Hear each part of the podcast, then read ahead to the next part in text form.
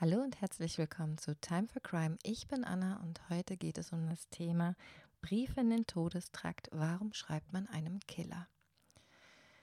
Bevor ich jetzt meine eigenen Beweggründe erläutern möchte, warum ich das mache, möchte ich ein bisschen weiter ausholen und erstmal darüber sprechen, dass es für viele ähm, so eine Art Blick hinter einen Vorhang ist, der eigentlich verborgen bleiben sollte. Ich habe mal irgendwo gelesen, dass ähm, so ein Mord im Prinzip für viele etwas ist, das sie sich prinzipiell vorstellen können. Ich glaube, jeder von uns kennt irgendjemanden, den man am liebsten einfach außer Gefecht setzen möchte. Ich nenne es mal so.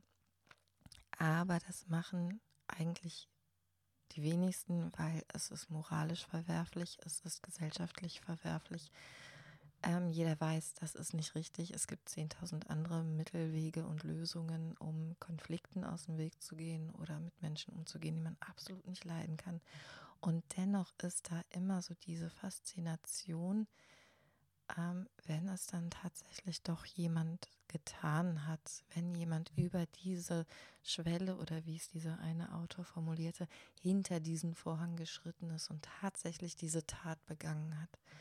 Und ich denke, das ist auch der Hauptgrund, warum True Crime so erfolgreich ist, warum ähm, Krimis und Thriller äh, regelmäßig Bestsellerbücher sind, weil man einfach diesen Blick aus einer gewissen Distanz wagen kann, den man selber nie beschreiten würde, aus welchen Gründen auch immer.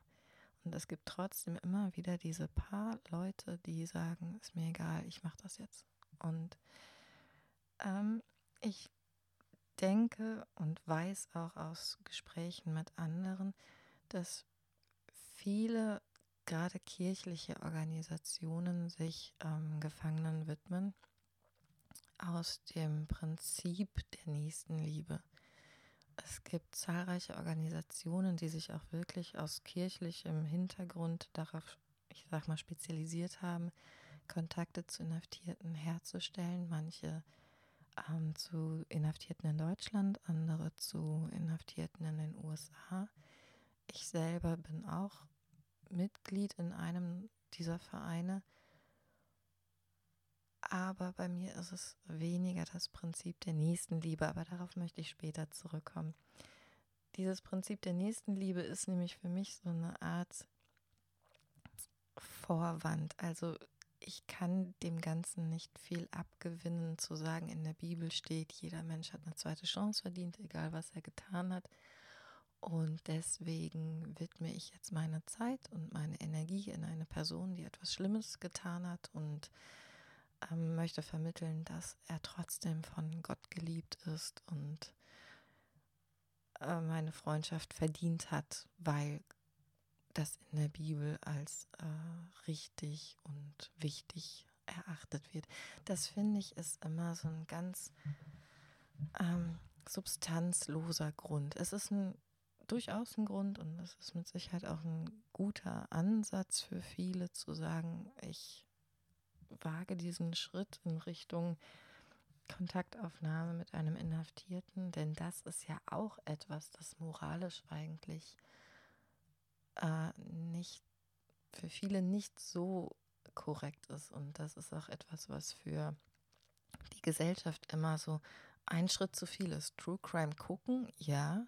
Kontakt mit einem Inhaftierten aufnehmen oder mit Angehörigen von, von Verbrechen aufnehmen, das ist wieder too much. Aber auf der anderen Seite sind alle Menschen, mit denen ich bisher in Kontakt getreten bin und denen ich gesagt habe, dass ich regelmäßig ins Gefängnis gehe oder regelmäßig Briefe, E-Mails ins Gefängnis schreibe, sind total fasziniert davon. Die könnten sich das für sich selber gar nicht vorstellen.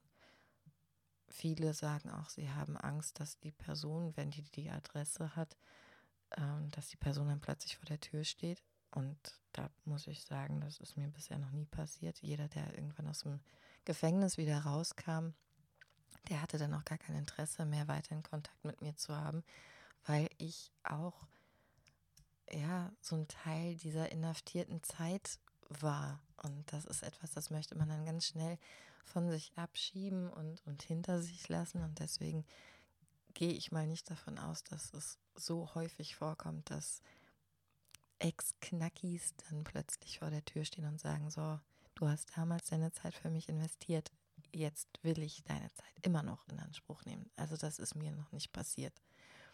Mm.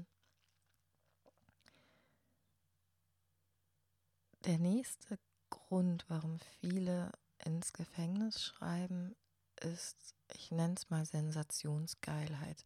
Da geht es den Menschen vorrangig darum, sich selber vor anderen zu profilieren und zu sagen, boah, ich habe mit einem Killer geschrieben und der hat so und so viele Menschenleben auf dem Gewissen, das ist voll krass und der erzählt mir jetzt hier von seinem Alltag und ich erzähle von meinem Alltag und das sind auch Beweggründe, die finde ich extremst fragwürdig. Also wenn ich solchen Menschen begegne, dann denke ich mir immer, was muss bei denen falsch gelaufen sein, dass die das als so wichtig erachten und so krass finden, dass sie mit einem Mörder in Kontakt sind. Das sollte also meiner Meinung nach auch nicht der Beweggrund sein, jemandem zu schreiben. Denn ich denke, das ist auch in gewisser Weise respektlos den Angehörigen des Opfers gegenüber. Man hat ja immer, wenn man mit Leuten im Gefängnis schreibt und man weiß, derjenige hat ein schlimmes Verbrechen an einer anderen Person verübt, dann muss man sich auch immer im Klaren darüber sein, es gibt die andere Seite, es gibt die äh, Eltern und Geschwister und vielleicht auch die Kinder einer verstorbenen Person, die durch brutale und tragische Weise ums Leben gebracht wurde, die nicht ums Leben kam, sondern wirklich ums Leben gebracht wurde. Und wenn ich mich jetzt hier hinstelle und sage, ich habe äh, mit jemandem Kontakt, der hat eine Frau erst vergewaltigt und dann zerstückelt im Wald verscharrt, und das finde ich total krass und das finde ich geil. Äh, das könnte ich selber mit meinem Gewissen gar nicht vereinbaren, dann zu sagen, äh, dass das eine coole Aktion von mir ist, dass ich mit dieser Person jetzt schreibe, weil mein Gewissen den Hinterbliebenen gegenüber ein so grausam schlechtes wäre, das würde ich gar nicht hinkriegen, mich damit irgendwie profilieren zu können. Deswegen finde ich das auch bei anderen, die das machen, extrem schlimm und verwerflich.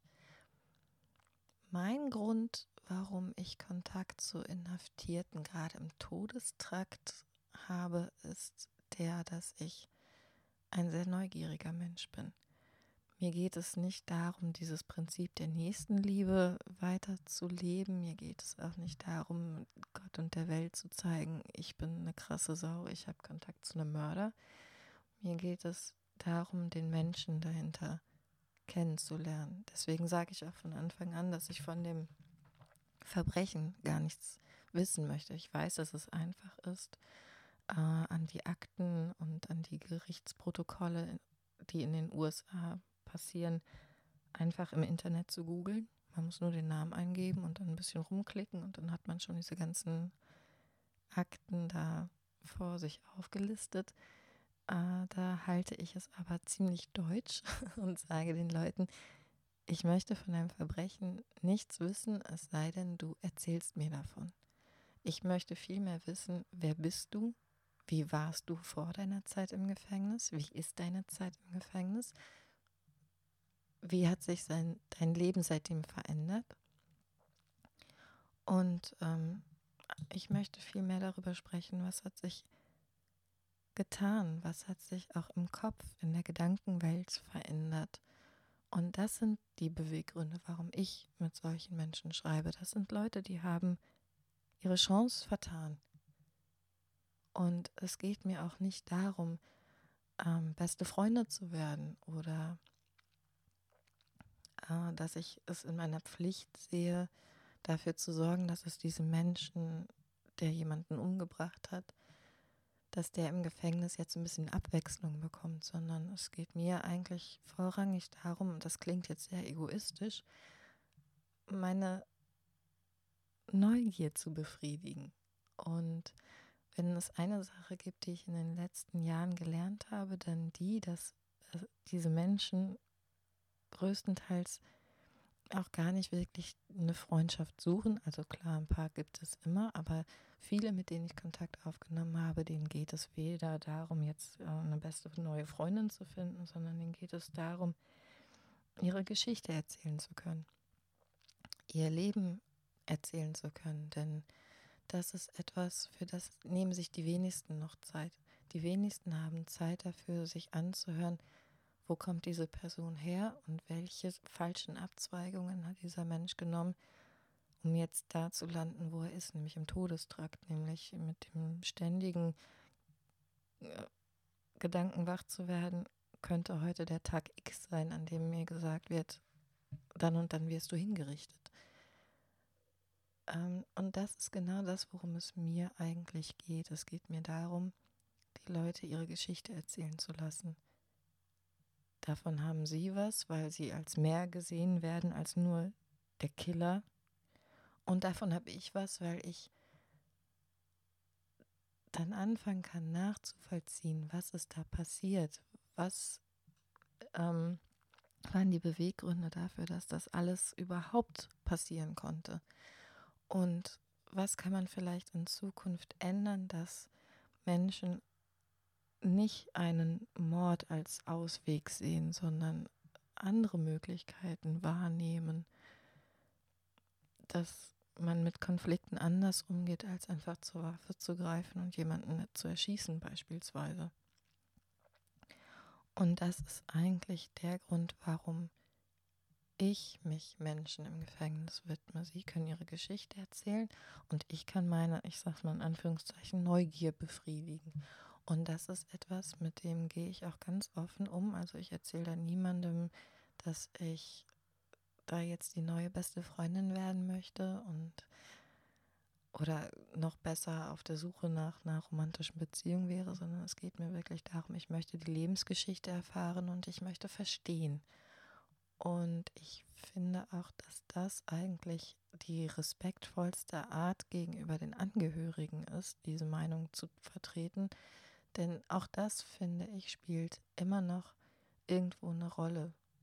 Ja, du widmest die Zeit, die du hast, nicht den Angehörigen, um ihnen zuzuhören, sondern dem Killer, um dem zuzuhören. Und mh, mm, da muss man sich dann auch immer fragen, ist das so gerechtfertigt? Ist das so richtig? Aber wenn es dann darum geht, zu verstehen, was da passiert ist und warum es passiert ist, sich vielleicht auch die Zeit zu nehmen, beide Seiten zu hören, wenn man die Möglichkeit hat, den Kontakt zu Angehörigen aufzunehmen, dann ist das etwas, wo ich sage, das ist moralisch vertretbar für mich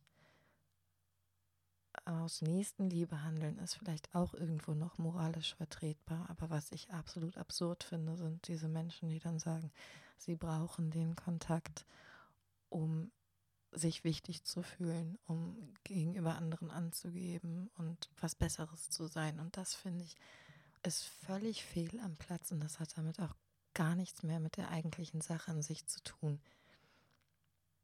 So, damit habe ich einen kleinen, kleinen Einblick darüber gegeben, was meine Beweggründe sind, warum ich gerne Kontakt zu Menschen im Todestrakt habe. Und gerne erfahre ich auch von euch, was ihr davon haltet, was ihr darüber denkt, was ihr moralisch richtig und falsch findet. Und ansonsten freue ich mich auf viele, viele neue Zuhörer für die nächste Folge. Bis dann.